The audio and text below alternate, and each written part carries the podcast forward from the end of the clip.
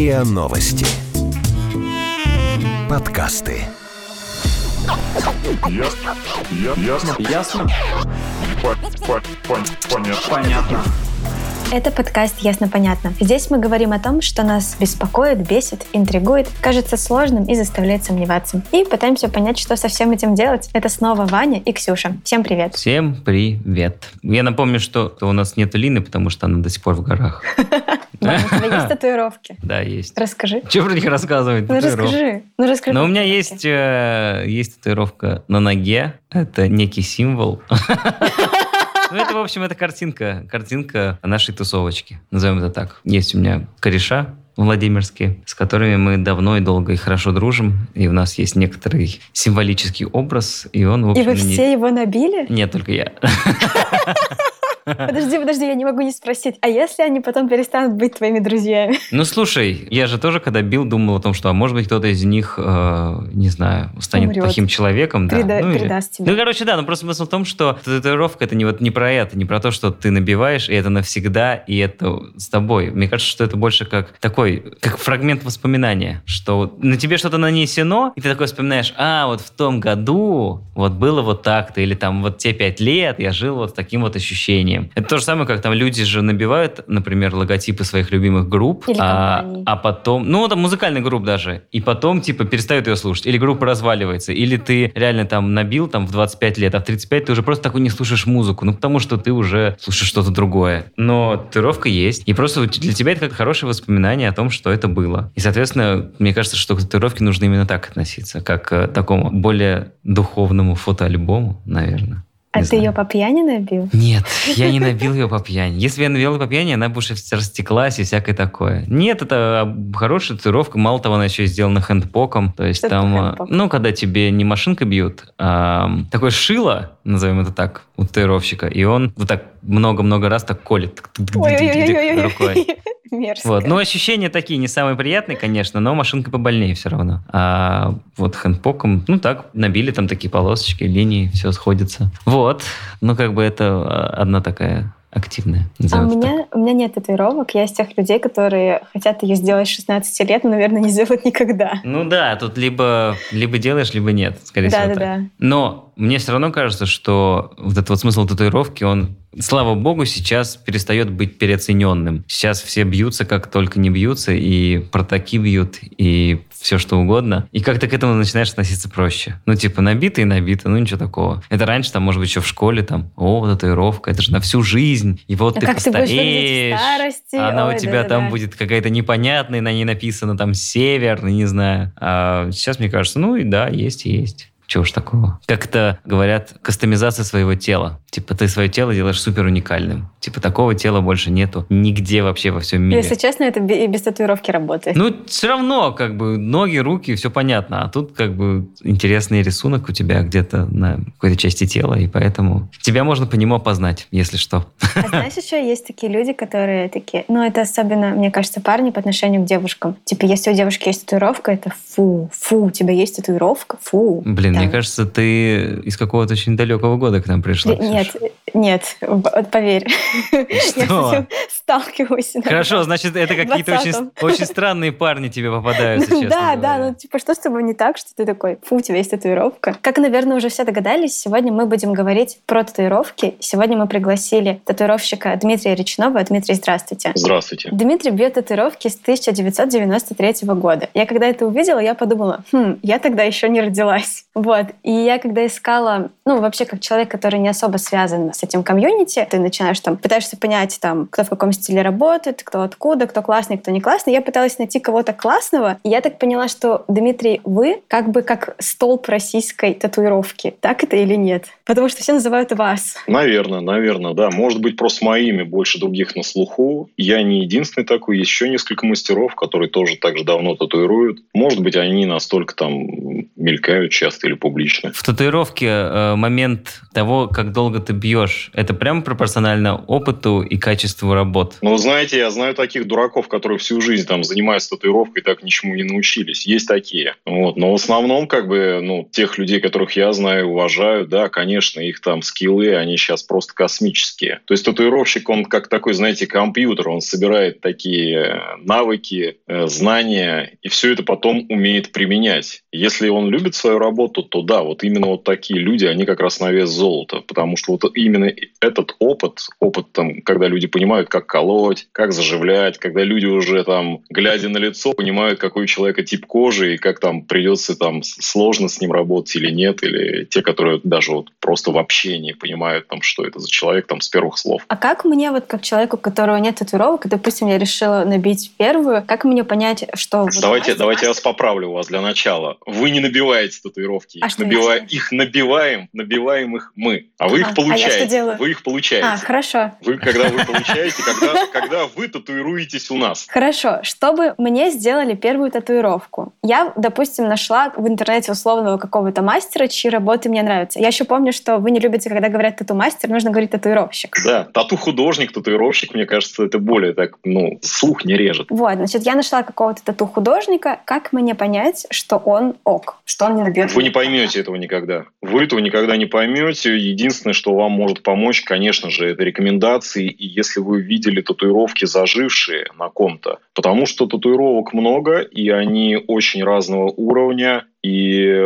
вот сейчас этим занимается все больше и больше людей, которые закончили там те или иные там художественные там заведения обучающие. У людей прекрасный навык рисования, но они абсолютно не умеют татуировать. И этот навык именно рисования, он никак не может повлиять на их тату-технику, на то, как они общаются и обращаются с кожей. Вот, и никакие современные там новые гаджеты и машины на это тоже не повлияют. То есть вот это вот то, что есть вот на кольчиках пальцев там, и то, что человек знает о татуировке, как она живая, как она выглядит, какие эффекты будут работать, какие не будут работать. Вот именно это имеет значение. Именно по ним и можно оценить. Поэтому многие люди сперва, которые вот э, получают свои первые татуировки, у них потом немножко меняется мировоззрение, они немножко меняют свое представление о татуировке, они начинают погружаться. Вот поначалу, да, это картинки, они смотрят вот любую вещь, там, любую картинку в журнале или в интернете, и как бы это только что сделана татуировка, им кажется, что да, круто, вот она такая яркая, она такая сочная, вот этот художник прям сам выразился и какие-то глубинные там свои знания прям вот всем сейчас продемонстрировал. Проходит 2-3 года, татуировка заживает, и о чудо, что же мы видим? Мы видим минус 70% потерь от тех вот этих эффектов, микроштучек, там, каких-то там огромных там площадей, закрашенных белым, там, или еще каким-то цветом, там, пастельным, например, там, они просто исчезли. Человек пошел, позагорал, и этого ничего не видно. Вот как бы фишка опытного татуировщика в том, что моделирует вот эти ситуации, он там разговаривает, он, опять же, видит тип кожи, и вот он применяет специальные там цвета, палитры. Я могу привести еще один пример. Вот очень часто сейчас вот как раз вот новые татуировщики, они пишут у себя там, я хочу сделать какую-то выдающуюся татуировку, и мне нужны модели, и тут же вот прямо с идеально белой кожей. И вот тут вот я, например, не понимаю. То есть я тот человек, который делает татуировки для людей, а не для своего портфолио. Для меня очень важно, чтобы мои клиенты любили свою татуировку, а не получили какой-то там рекламный, там, скажем так, э, рекламную нашлепку на себе, и как бы еще при этом мне и денег дали за это. С точки зрения портфолио, часто ли происходит такое, когда человек увидел татуировку у вас, ну, собственно, там, может быть, у кого-нибудь, у своего там товарища и просит набить такую же. Такое бывает, в этом ничего зазорного нету. Вопрос в том, что если это авторская работа, и как бы мы оговорили изначально о том, что вот эта авторская работа, она не будет повторяться, то есть ну, ее не надо повторять, в этом нет смысла. Ну, например, я там люблю традиционную татуировку, классику. Вот. Это одни и те же изображения, которые практически не меняются. Мы иногда меняем формат, место нанесения, иногда мы немножко меняем палитру, линию, там что-то чуть-чуть изменили. Но в основном эти все дизайны, они остаются без изменений, в этом их фишка. То есть это язык татуировки, то есть мы наносим одни и те же символы, рассказываем историю жизни. Mm-hmm. Вот, и зачем мне менять там череп, который классно нарисован, у него там офигенный выверенный дизайн, и он быстро и легко делается, и эффектно выглядит. Ну, если я изменю цвет на цвет, поменяют, это ничего не изменится. Но тут фишка именно в том, что это язык. Менять язык сложившийся сложно. Да и, в общем-то, ни к чему, наверное. Вот. Тут есть разная такая, знаете, скажем так, разные запросы у людей. Кто-то хочет такое, кто-то хочет такое. И я, например, лоялен и к тем людям, которые хотят получить что-то такое, чем они будут выделяться среди всех и будут эксклюзивны. И как бы я лоялен к тем людям, которые вот э, татуировку по-другому принимают и понимают. А как вообще вот люди... Есть же такая история, что изначально многие люди считают, что татуировка — это какая-то такая очень смыслово нагруженное изображение, которое наносится на кожу и что-то под собой, ну, несет какой-то смысл. Вот у людей, которые к вам приходят и вообще, которые наносят на себя татуировки, есть ли сейчас это восприятие, что я вот набиваю, это значит, что теперь, не знаю, моя правая рука становится сильнее, ну, грубо говоря. Правая рука сильнее не станет. Татуировка не изменит человека никак. Вот, но сам человек получив татуировку. То есть он э, меняется, и для этого необходимо некоторое время. Но есть специальные люди, для которых там сразу же щелкает выключатель. А есть и люди, которые начинают размышлять. Вот у них теперь есть татуировка, и что во мне изменилось? Там проходит какое-то время, там он начинает отождествлять, там спрашивать себя, там типа, зачем мне эта татуировка нужна была, и что она обо мне говорит людям. Вот. А кто-то просто носит это как, знаете, как просто картинку красивую на себе. Ему это не важно важно. Я хочу сказать, что такое отношение, когда людям не важно, я очень много это вижу среди молодых людей. То есть, ну, они живут сейчас, им весело, они о многом не задумываются, там, предположим, у них нету детей, нету обязательств, там, ну, рок-н-ролл, да, вот. И совсем другая ситуация. Человек повзрослел, там, у него там семья появилась, у него есть дети, он смотрит на мир через другую призму. И для него очень какие-то вещи такие глубинные, они имеют очень большое значение. Он их видит. И для него имеет значение, как он проживал эту жизнь, какие татуировки у него появились. Я могу сказать, что процент, вот то, что я наблюдал в ситуации вот в жизни, когда люди приходят и бездумно там тычут рукой, там, а, мне понравилась эта картинка. Я очень много видел ситуаций, когда люди потом хотят избавиться от этих картинок. Они о них жалеют. Они говорят вот эти вот фразы, да я был молодой дурак, там, я рок-н-роллил, там, вот, вот, вот тогда-то это. Может быть, вот этот вот момент, что он рок-н-роллил, он ему как-то дает какое-то хорошее воспоминание. Но мне кажется, куда намного приятнее там пересечь экватор там, и получить там двух ласточек поэтому себе там на плечи. И сказать, да, ребята, я пересек экватор, вот они.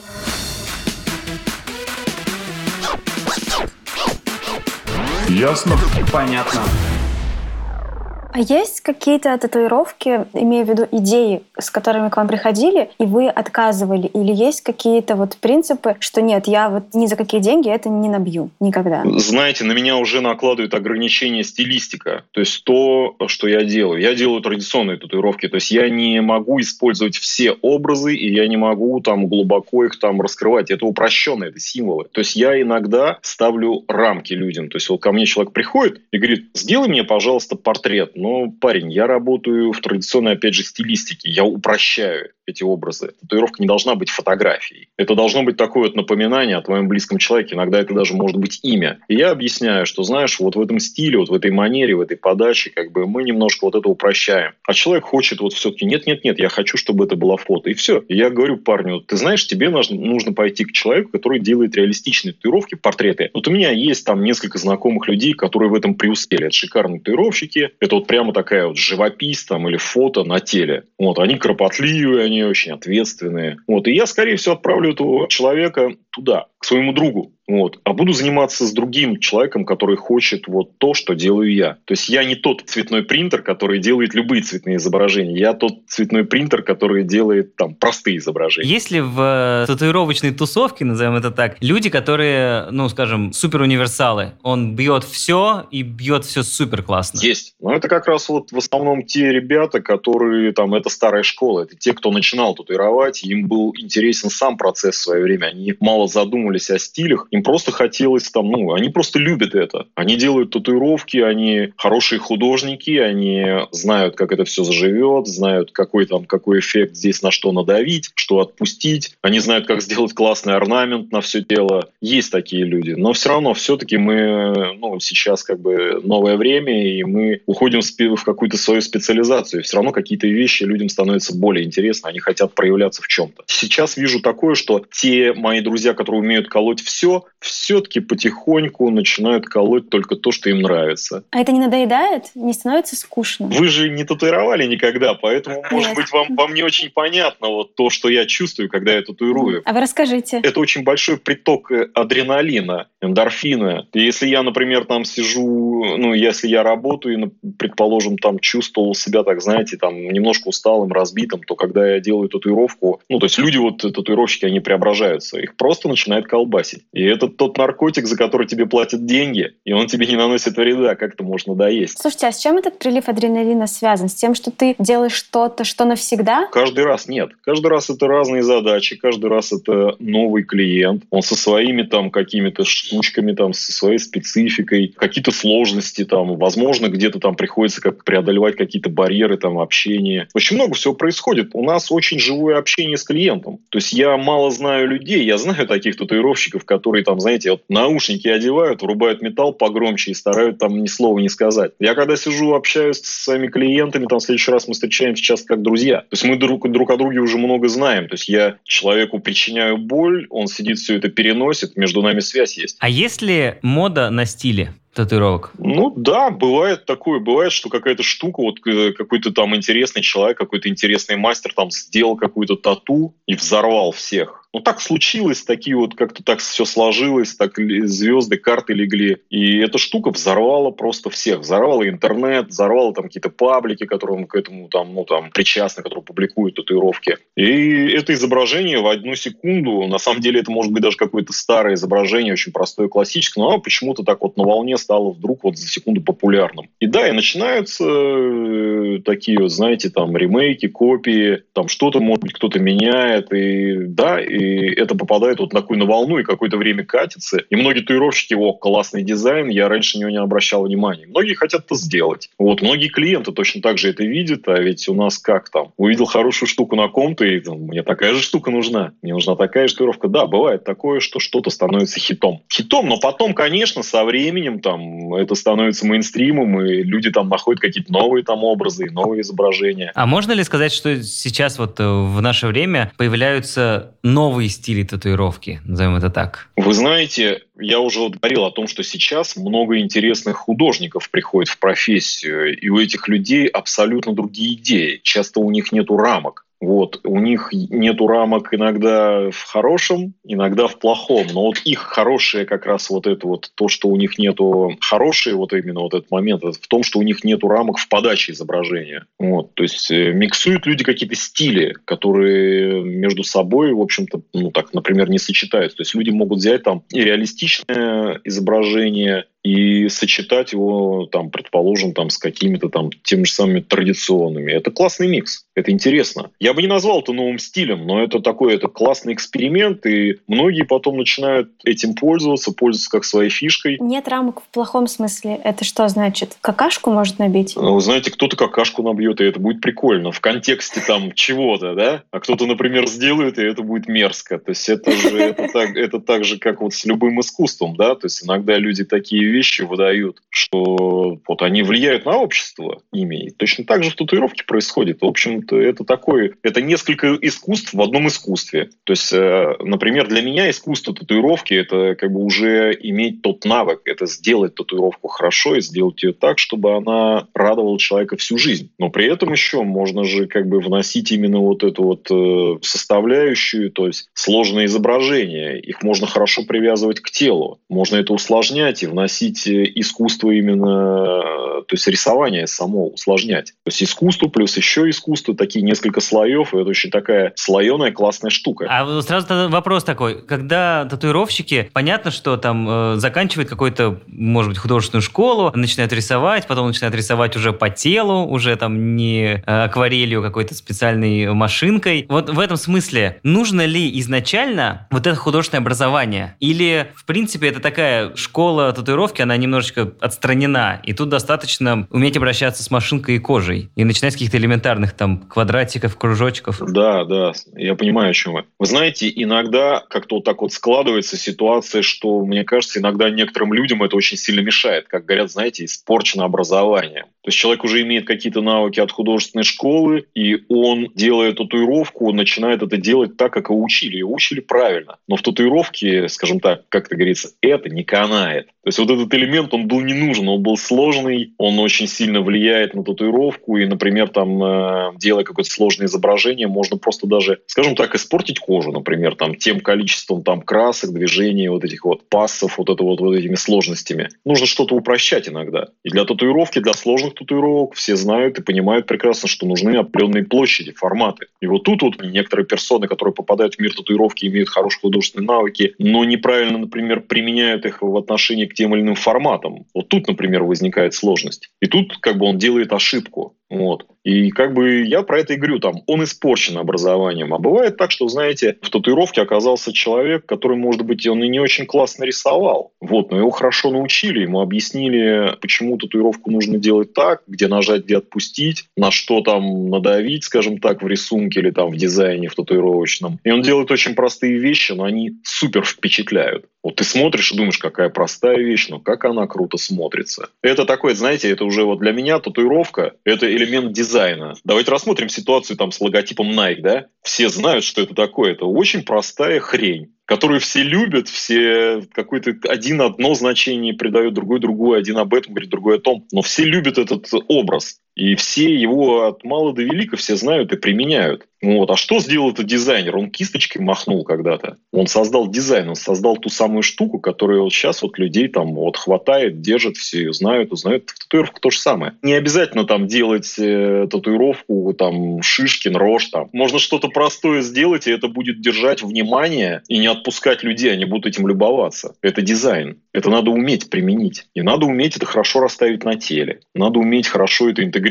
там вот. Э. То есть сделать это анатомичным? Да, да, да. Возможно, возможно привязать там к анатомии где-то, возможно привязать там вот к какому-то смыслу. Ну там, например, там для вот если рассуждать глубоко, например, японцы, они относятся к телу, к человеку как к мирозданию. Например, там наверху воздух, внизу вода. Они и татуировки так делают. На ногах делают воду, наверху делают там на верхней части тела делают облака. И вот, например, для меня я никогда не стану делать э, человеку Божью Матерь где-нибудь там на ноге или на стопе. Вот я не хочу, чтобы человек топтал это изображение и ходил по нему, ему на него наступали, и оно не внизу мироздания. Для меня оно вверху. То есть я скажу этому человеку, ты знаешь, это надо на сердце сделать. Или на груди, или во всю спину, что ты несешь ты на себе там, как вот, знаешь, тащишь этот груз, ты в это веришь. А бывает такое, что некоторым татуировщикам как-то они ходят на художественные курсы уже потом, когда стали, собственно, тату бить. И часто ли это вообще происходит? Да, я так сам делал. Я в какой-то момент понял, что и мне даже неоднократно сказали, ты знаешь, все здорово, классно, но вот этот момент у тебя слабый, тебе надо поднажать. Сходи-ка пообщайся.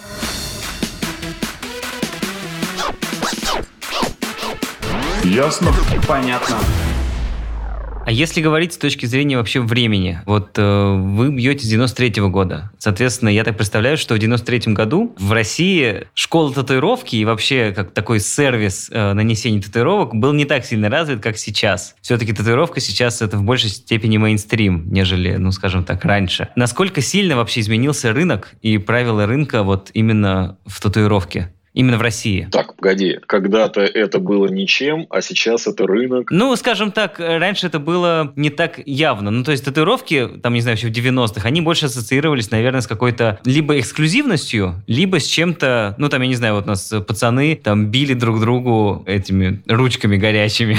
Вот когда я начинал, вообще у нас не было никакой культуры, скажем так. Мы об этом мало знали, у нас было мало глубинных знаний, мы не понимали там традиционной татуировки, мы ее не видели. Мы очень слабое представление имели о японской татуировке, которая, ну, она во многом базовая для татуировки, вообще для тату-культуры мировой. Мы практически ничего не знали об орнаментах, мы не знали значения орнаментов полинезийских, мы не понимали там, как это вязать. Мы видели все это, там красота ошеломляла, но знаний было нисколько. Рынка. Конечно, потом произошел тот прорыв там с интернетом, конечно, потом все эти, как бы, очень быстро индустрия заработала, и до нас стали доходить какие-то печатные издания на первое время, потом интернет какие-то стали, там порталы, форумы. Люди стали общаться, и это изменилось за какие-то просто там секунды, скажем так, для меня. Но это когда случилось? В какое время? Мне кажется, в начале 2000-х это уже происходило, это немного раньше происходило и в Америке, и везде, но в начале 2000-х это такое стало, наверное, общемировое такое явление, когда вот эти вот ворот, там, вот эти дверки, там за очагом, за нарисованным, они чуть-чуть приоткрылись, и оттуда свет брызнул. Вот, а уже там лет 10 назад это стало именно индустрией это стало индустрией, там люди стали там продавать там все на свете связанное с татуировкой, и знания свои стали продавать, и стали продавать оборудование, и стали продавать его все подряд. То есть если раньше какая-то утилитарность в этом была, ну, мы были все рок-звезды, конечно же, нас все знали. Там, когда в Москве было там 30 татуировщиков, все друг с другом там общались или хотя бы слышали друг о друге, там, типа Жекан Северный там или там Дмитрий Речной, и все понимали, о ком речь идет. То сейчас есть там, но есть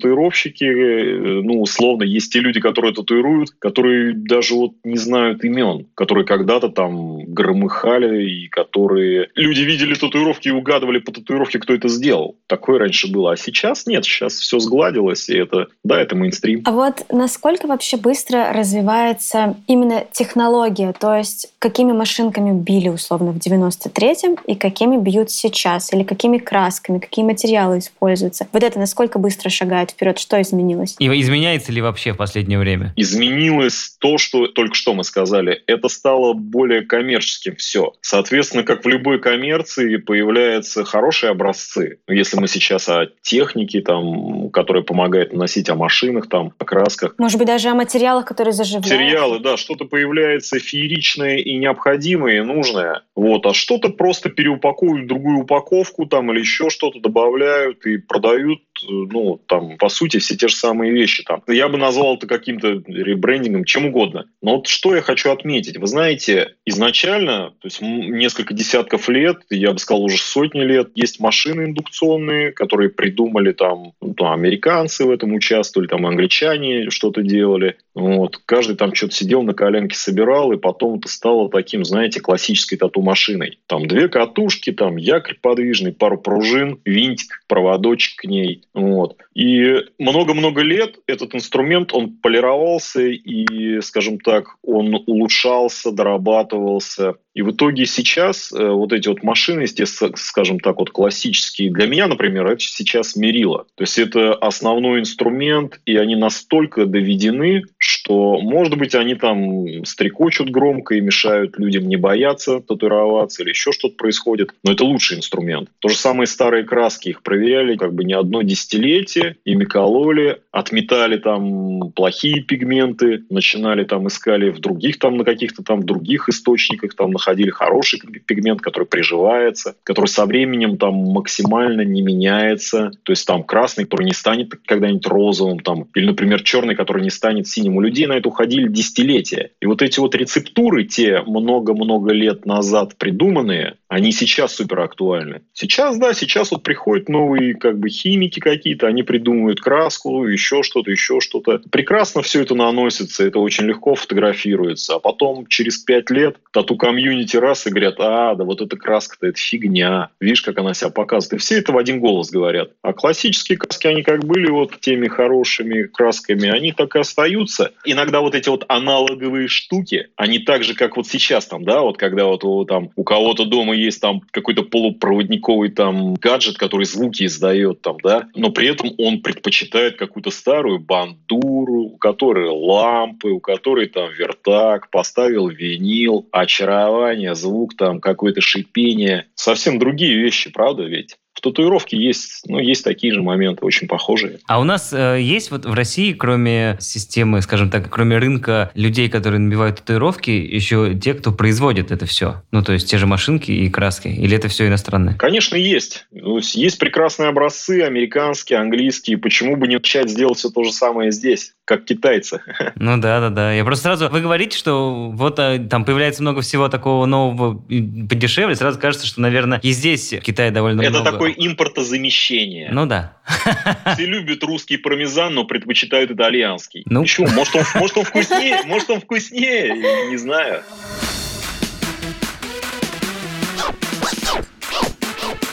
Ясно? Понятно.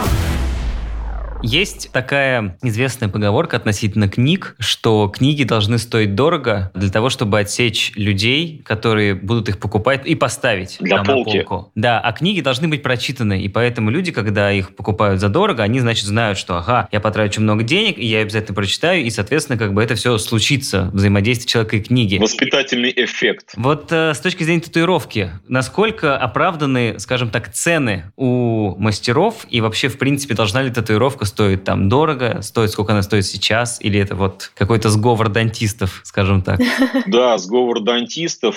Но если мы говорим о профессиональном татуировщике, который живет только этим, то он так же, как и остальные люди, хочет, ну, хочет достойной жизни для себя. Есть, есть такие люди с очень серьезным отношением. Они очень много времени потратили для того, чтобы отточить свою технику, вот этот вот, э, настроить свой вот этот компьютер так, чтобы он выдавал лучшие результаты. И он действительно выдает самые хорошие результаты, этот человек. И почему же он должен стоить, например, как стоит ну, там, другой человек, который не обладает такими навыками? И каким образом мы можем адекватно оценить его цену. То есть, э, например, человек идет в тату-студию, там сидят ребята, которые там минуту назад там взяли в руки машину, начали что-то чирикать и что-то сделали. Окей, э, вас устроила цена, вы заплатили там, ну, давайте так вот возьмем 2000 рублей. Заплатили 2000 рублей за татуировку, и вы кричите, классная цена, классно, вот мне все нравится, так дешево. Но вот проходит там год или два, вы смотрите, а татуировка ваша изменилась. И она некрасивая, она дурацкая. А с этим, вот этим вот, э, как это сказать, вот с вашей кожей, которая имеет определенный ресурс, вы уже ничего не можете сделать. Вы не можете эту татуировку убрать оттуда безболезненно, без проблем, не тратя на это деньги, время. То есть, э, когда вам, предположим, там, если вы захотите от нее избавиться, и вам будут удалять ее лазером, вам будет еще и больно. То есть масса всего возникает, и вы думаете, какого черта? А почему же я не, не заплатил 10 тысяч и не сразу нормальную штуку не получил? Ну, как бы у всех люди делают свой выбор. Вот. Кто-то платит, и платит это, ну, как это правильно сказать, и платит за дело, и платит за результат, а кто-то просто вот отмечается, да, у меня вот есть татуировка, я поставил эту тату... ну, книжку на полку, вот она у меня там стоит, и как бы все. А то, что татуировка, простите меня, говно, ну как бы и что, цена, какое мерило здесь в этой ситуации, о чем можно говорить? Ну да, это дешевое говно. А как тогда татуировку вообще оценивать? Ну то есть какой, вот есть ли какой-то, или это тут как с искусством? Это напоминает немножко мне иногда вот эти вот оценки, которые дают в спорте. Только специалист может иногда поставить там балл какой-то там выше или не выше, а люди смотрят и говорят, ну как же, ну мне же понравилось, как вот эта вот гимнастка там вот она крутилась там. Ну а что тебе в ней понравилось-то? Ну она такая красивая, у нее такие блестки на купальнике классные. Блестки-то, может, и классные на купальнике, но вот этот элемент она крутит неправильно, с ошибкой. И профессионал это может оценить, а обычные люди этого даже и не видят. Поэтому вот, конечно, э, это лотерея. То есть получить хорошую татуировку у правильного человека, это, конечно, лотерея. Но все-таки вот для меня, как для человека, который далеко от этой индустрии, я вот захотела татуировку, я, ну, я не понимаю, сколько она должна стоить. Вот я хочу хорошую, чтобы был классный мастер, я готова заплатить. На какую цену мне примерно ориентироваться?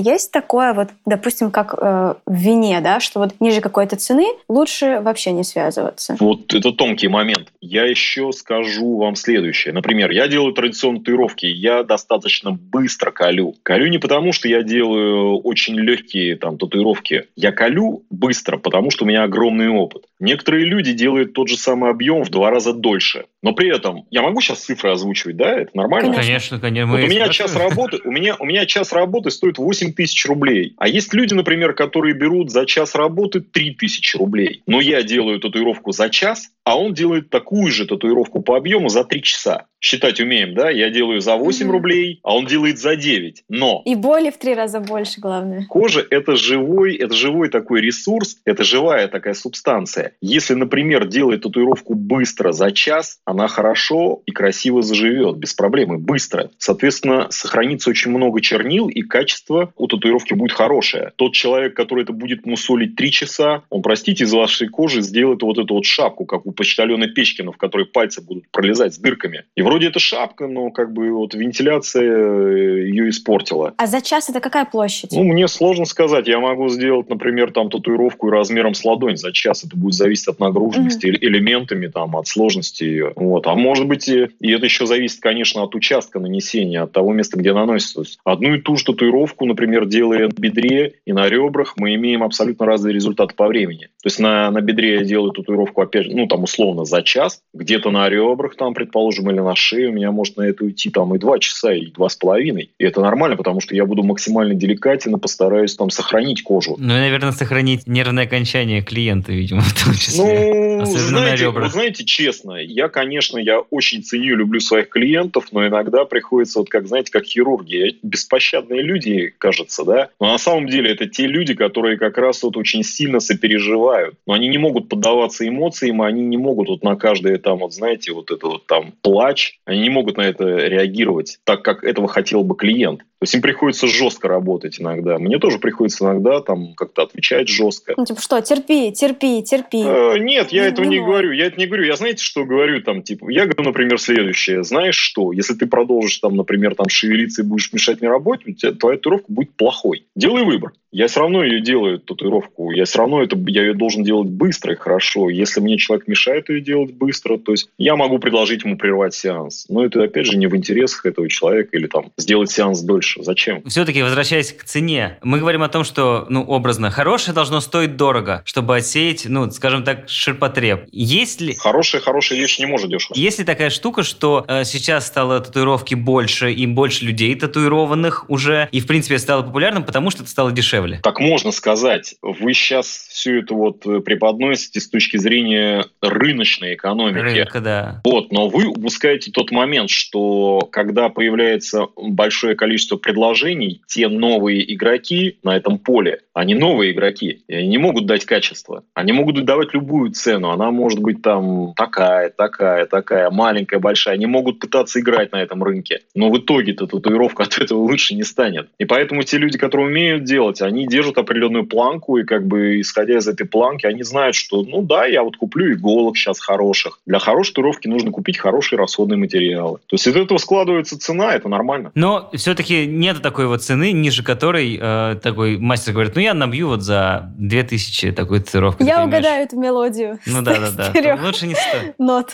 Знаете что, я бы пожелал удачи этому человеку.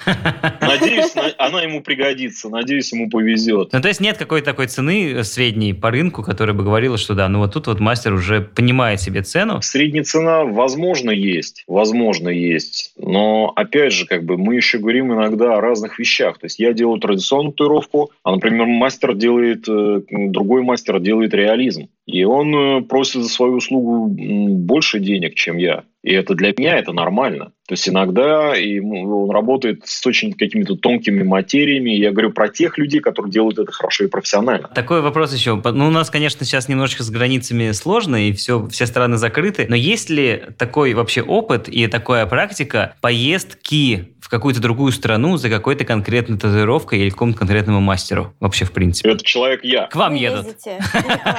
Ко мне едут, да. Ко мне едут. И едут со всей страны. И из Владивостока люди там, из севера, из юга, и там... 10 тысяч заплатил за татуировку, еще 20 отдал за билет из Владивостока до Москвы и обратно. И я, и я такой же дурак, такой же, как и они. Потому что я, например, ездил татуироваться, вот я хотел спину от определенного человека, и я ездил в Испанию, в Мадрид. Ой, класс. Ну, да, и я, я, я, я, я платил э, не меньше денег за перелеты туда-обратно, а у меня было несколько сеансов. Вот, и я платил не только за перелеты, я платил там, понятно, мне надо было гостиницу купить, то все, третье, десятое. Поэтому, да, я хочу хорошую татуировку, я хочу ее получить у специального человека. Мне нравится его стиль, я хочу, чтобы он какую-то бомбу сделал, и этим человеком хочу быть я. Да, я плачу за это, мне это нужно.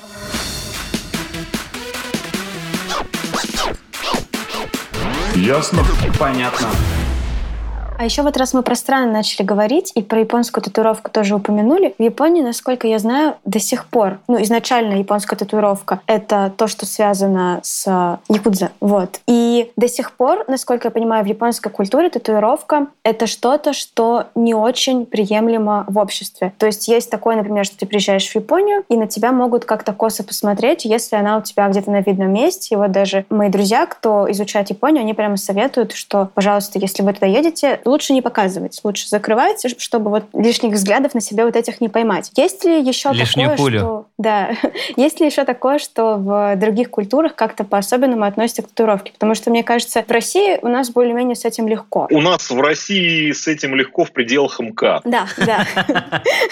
Да. А только вы уезжаете за 100 километров на электричке и появляетесь такой красивой расписной в каком-нибудь селе, как возникает тут же прямо у вас масса там есть там этих поводов для разговоров там с местным населением. Вот. И как бы, да, все с этим сталкиваются. Согласен. И точно так же как бы относятся в Японии к этому. Я могу сказать, что это страна, которая любит свои традиции, они меняются, общество меняется, новые поколения к этому относятся, ну, скажем так, наплевательски. Ну, честно говоря, очень много молодых там всяких там, скажем так, ну, так, условно, панков, которые там татуированы от и до, но для людей старшего поколения это неприемлемо. И для них якудзы — это персоны такие, как бы, ну, это вне закона, и, в общем-то, и государство их не поддерживает. Вот, и татуировку именно отождествляют именно с ними в Японии. Хотя это очень такое, знаете, извращенное и измененное. То есть изначально татуировались в Японии не якудза. Начали не они. Да, до сих пор, приходя, вот, э, я не был в Японии, но у меня есть много друзей, которые постоянно там, ну, они там прописаны, можно сказать, они туда ездят, работают, общаются, они любят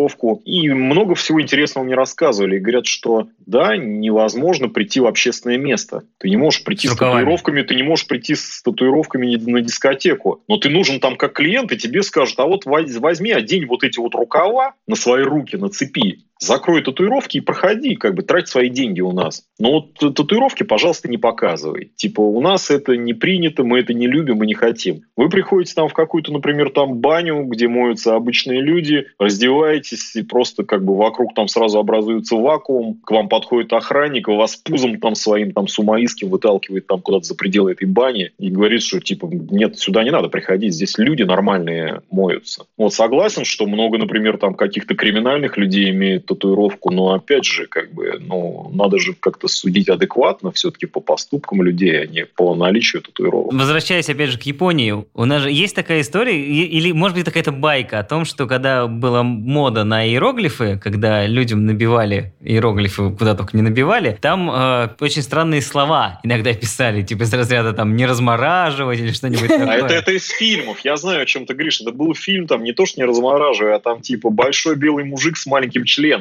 И он, он думал, он думал, что у него написано там на спине о том, что он какой-то славный боец, там, и там какой-то там герой. А оказывается, вот такая надпись была, и все парни там, по-моему, какие-то китайцы там или японцы смотрели и хихикали постоянно. И кто-то ему в итоге все-таки спалил вот эту вот историю. Но в, в жизни такое не встречалось? Ну, то есть, чтобы реально какие-то... Да я вот несколько странные- раз рассказывал, как у меня знакомый татуировщик сделал татуировку, и этот иероглиф сделал там, просто взял его с банки тушенки с подоконника в 90-х годах. Человеку ну, пришла девушка и попросила иероглиф. Какой? Да любой. Вот. Хм. И они взяли просто и сняли копию с какого-то иероглифа с банки. Вот такая у нас раньше была эта тушенка, Великая Стена, или как там она называлась. Ага. Первый попавшийся иероглиф нанесли этой даме, и как бы мне вот интересно, где она сейчас с ним? Ну, возможно, она до сих пор так и не знает.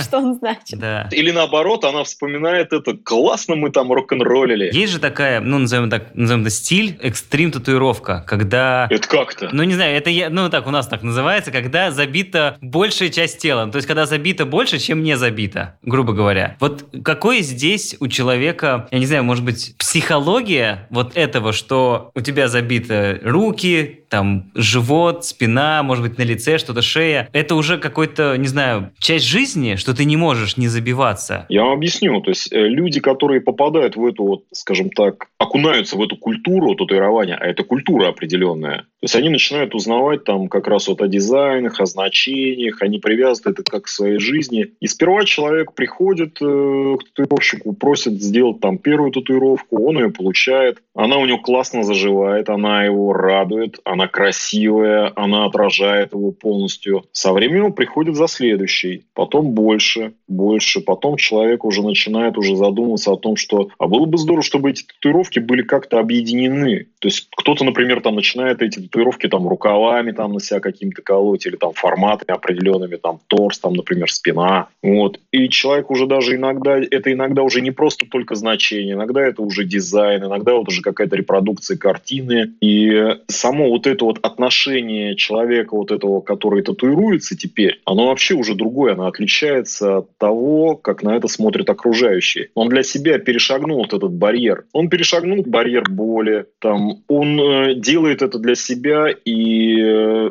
он любуется этими вещами, он доволен этими татуировками, он ими гордится. У него их становится много, и со временем место заканчивается. И постепенно это уже начинает там переходить на какие-то видимые участки. То есть, например, японцы, они всегда татуировались, их татуировки не видны, когда они одевают кимоно. То есть вот этот спереди вот этот вырез там от шеи там и до пупка, грубо говоря, там, где это все за завязывалось там поясом. Вот этот вырез очень часто, когда ты смотришь на японца, он беленький, чистенький. Но человек открывает кимоно, и ты видишь там много-много-много всего, да, такое скрытое. Вот и у людей также, у многих там бывает. Они татуируются, это не видно, не видно, но потом, уже находясь в этой культуре, или, например, там, э, сроднившись с этой культурой, и для них это норма. Они понимают иногда, что общество не приемлет этого. Как бы многие из них готовы к этому. Многие там периодически как-то там в полемики в какие-то вступают там с людьми, там что-то там пытаются объяснить. Иногда это сложно, потому что человек, у которого нет татуировки, вряд ли поймет то, о чем говорит этот парень ему. Про масштабные татуировки, кстати, правда, что тату — это стимул держать себя в форме? Ну, то есть, условно, если у тебя забита грудь у мужчины, да, это повод там и в зрелом возрасте, и в молодом возрасте ходить в зал, быть подкачанным, чтобы это все выглядело хорошо. Да нет, конечно. Нет? Ешьте, ешьте бутерброды. Просто самый страшный страх — это когда ты набьешь татуху на бедре, а потом ты будешь жирным, и все.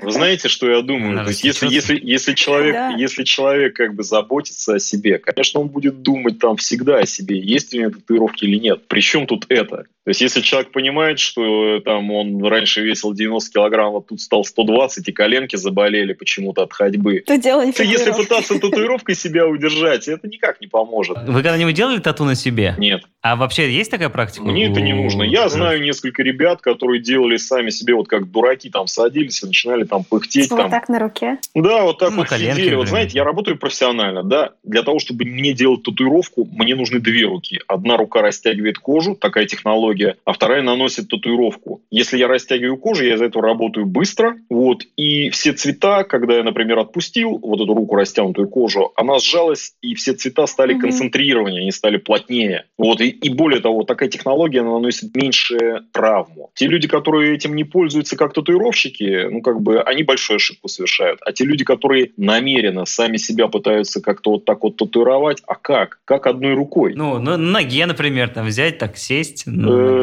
Э, ну да. А потом защемление полтора месяца лечить. А можно пойти к другу и сказать, дружбан, вот возьми там, вот я тебе там денег принес, сделай мне классную татуировку. И другу поможешь деньгами. И как бы и у тебя татуировка будет нормальная, не кривая, не косая, и поясница не будет болеть. Зачем? Тот чувак, который сам себе делает татуировки, он просто очень экономичный.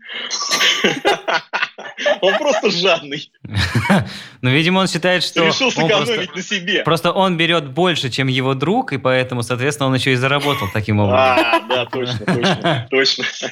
За последние, я не знаю, 5-8 лет, я просто раньше не замечал, но, в общем, появилась такая история, как тату-фесты в Москве, как минимум. Как вот... Э, и, и по-моему, даже не один в год, э, как будто бы их несколько проводится. Как вы к этому относитесь? Я даже не знаю, можно ли как-то к этому относиться, сказать Когда да, нет? просто люди приходят и бьют себе татуировки на тату-фестах. Ну, там просто, я странно. так, ну, я там бывал, и там просто как бы мастера разные. Сейчас называется тату-фест. Вообще изначально это называлось тату-конвенция. Это придумали не у Да. нас, это придумали в Америке, в Европе. И когда-то это была такая возможность была для мастеров пообщаться, узнать какие-то секреты, обменяться информацией, там, пообсуждать тату-дизайны. Там. Конференция. Конференция, да, как у стоматологов, которые в заговор вступают, они обсуждают ценник, чтобы не продешевить и так далее. Это все профессионально, очень правильно. Вот, а потом со временем из этого стали делать шоу. И те люди, которые вот раньше пытались людей сплотить, то теперь эти люди, вот эти вот организаторы, они изменились. Они пытаются заработать денег и устраивают там вот это конкурсы, показывают модели, там дуют индустрию. Они готовы принять на борт любого участника. Я к этому отношусь, ну знаете как, ну для меня это возможность там показать миру, что я еще живой. Прийти туда, сделать там за день там 5-7 татуировок, там вместо того, что вот как там другие делают одну. То есть я могу показать, что я в прекрасной форме, что я как бы еще полон силы, и как бы мои татуировки крутые. Но знаете, что удобно для того, кто хочет татуироваться? Он может прийти и в одном месте увидеть сразу несколько десятков людей, которые профессионально занимаются этим. Он может увидеть их альбомы, портфолио, взять визитки, пообщаться, понять, тот ли этот человек. Это, вот как знаете, некоторые говорят, это мой человек. То есть иногда двух слов и взгляда хватает для того, чтобы понять, что да, вот это я бы хотел бы у этого человека татуироваться, и мне, мне будет с ним ну, нормально, комфортно. Для меня это ярмарка. Когда-нибудь считали, сколько татуировок вы сделали за жизнь? Нет, это можно приблизительно, можно как-то прикинуть. Ну, сколько примерно? Насколько так? Вы знаете, у меня обычно там...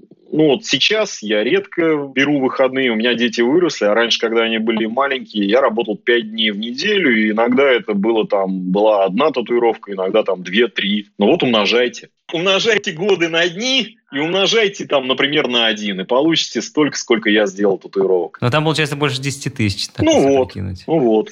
Окей. Хорошо, давай, Ксюш, финальные наши вопросики. Глупые короткие вопросы. Где больнее всего сделать татуировку? Самые болезненные места те, где нету мышечной массы. То есть любое место, где... Ребра, шея. Да, да. Самые простые Мгм. места это, вот это бедро, Лоб. бедро передняя поверхность, верхняя вот эта да, часть. Это Мгм. плечи, это бицепсы, это верхняя часть предплечья, но не те места, где вот они сгибаются, это не локоть, соответственно, это не внутренняя часть, не сгиб. Очень больно, например, там, ну, ощутимо. И я, например, по себе могу сказать, на запястьях внутренняя часть. Это то, там, где вот у нас пульс, например, то есть там, ну, мышц никаких, сухожилий много. Это очень ощущается. Кстати, кто-то говорит, например, там, у меня есть друзья, у которых там татуированная шея, они говорят, что, например, там спереди вот здесь вот совсем не больно, а вот сбоку было очень больно. Но я могу, сказать, что люди-то, конечно, разные. И вот это вот там, как то говорят, вот этот порог, там, вот этот вот болевой порог, он у всех разный. А правда как раз, что девушки легче переносят боль, чем парни? Они ее не легче переносят, они умеют с этим справляться, и, видимо, сама вот эта природа и вот это вот предназначение, то есть, ну, женщины ничего себе, они рожают. Представляете, как это непросто. А уж татуировку вытерпеть, они как вот, они умеют с этим справиться. Вот. Они лежат, там говорят, ой, эпиляцию было больнее делать. Ну, кстати, да, я тоже об этом подумала. Я не знаю, я как бы так мне не повезло, я не рожал, и эпиляции не, не делали, поэтому вот как бы я могу сказать, что вот мне было больно здесь, здесь и здесь. А здесь я спал. Ну, было таких несколько моментов, когда меня татуировали, а я спал. Это не говорит о том, что я бесчувственный или какой-то там камень. Там. Ну, да, татуировки это больно. Это часть процесса, часть игры. Мы платим за татуировки не только деньгами, мы платим за это своей болью. Правда, что некоторые мастера делают татуировки пьяными? Пьяными, наверное, но это не я. Сразу говорю, это не я, я работаю в студии, кроме у меня тут еще коллеги, и я ни разу не видел ни одного своего коллегу, выпившего, который выпивает и делает татуировку. Нет, нет. Возможно, если я со своим коллегой мы напьемся и вдруг захотим там рас- Друг другу расписаться, расписаться друг на друге там от избытка чувств. Наверное, но это не коммерческая татуировка, об этом нельзя говорить серьезно. Хорошо. Последний. Как будете выглядеть в старости? Я Да. лучше всех. Я Класс. как я законсервируюсь окончательно. Ну и татуировок побольше станет, я уверен. Спасибо большое. У нас в гостях был татуировщик Дмитрий Речной. Дмитрий, спасибо большое. Вы Спасибо большое, да. Было очень интересно. Я классное время с вами провел, спасибо. Да, Взаимно.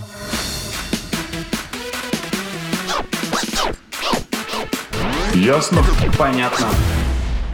Ну, 8 тысяч не так дорого, кстати. 8 тысяч за час? Вообще, ну, если то- с ладошку, это большая татуировка. Это прям... Нет, 8 тысяч в час – это на самом деле не очень дорого. потому что, ну, как правильно он сказал, есть некоторые татуировки, которые делаются довольно быстро, а если он делает татуировку за час, то ого, бац, тебе за 8 тысяч крутая татуировка на всю жизнь. То есть это прям с э, точки зрения долготы, качества и соотношения цены, это прям, ну, супер круто. С другой стороны, что бывают татуировки просто, которые делаются не час. И вот тогда уже второй вопрос. А еще у меня есть знакомые мастера, которые берут э, за сеанс. То есть он говорит, у меня сеанс, сеанс стоит 15 тысяч.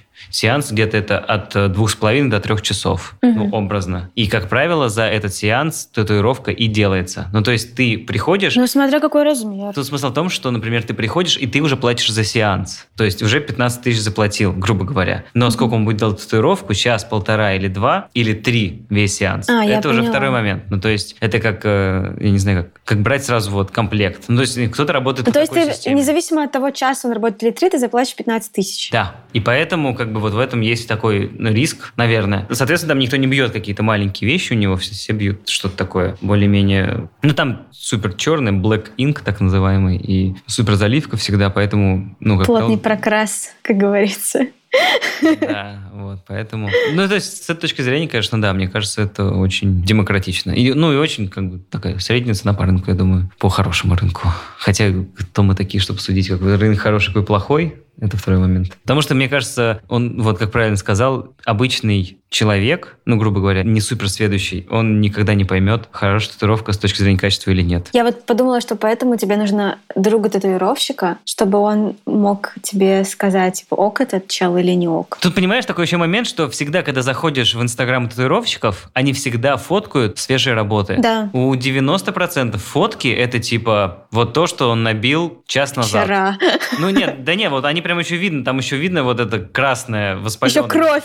Еще что, потому что только что били. И там, конечно, все выглядит очень классно. И, конечно, у меня татуировка, когда ее только-только набили, там все линии были супер ровненькие, идеальные. Сейчас, конечно, уже все под, подрасплылось немножечко. Вот, но как бы это я особо не переживаю. Но ты же можешь поводу. ее ходить обновлять. Ну, слушай, обновлять татуировку как раз в год, что ли? Ну, нет, это же типа раз в пять лет делается. Раз в пять лет это да. Да, но тем не менее. И, конечно, когда там потом выкладывают фотографии, вот зажившая татуировка, например, причем там через полгода, например, тогда... А, а сколько она, кстати, заживает? Да быстро. Ну, две-три недели. Ну, там ты как, тебе набили и потом замотали. И ты должен ее постоянно обрабатывать. Она не должна мокнуть. И там снаружи появляется такая корочка, которая должна потом отойти. Ну, типа вот этот вот первый слой а кожи. как мыться? Заматывать. А, в пленку ее... типа? Да, да, ты прям заматываешь пленку. Ну, либо вот угу. я просто ногу вытаскивал из душа и не мог.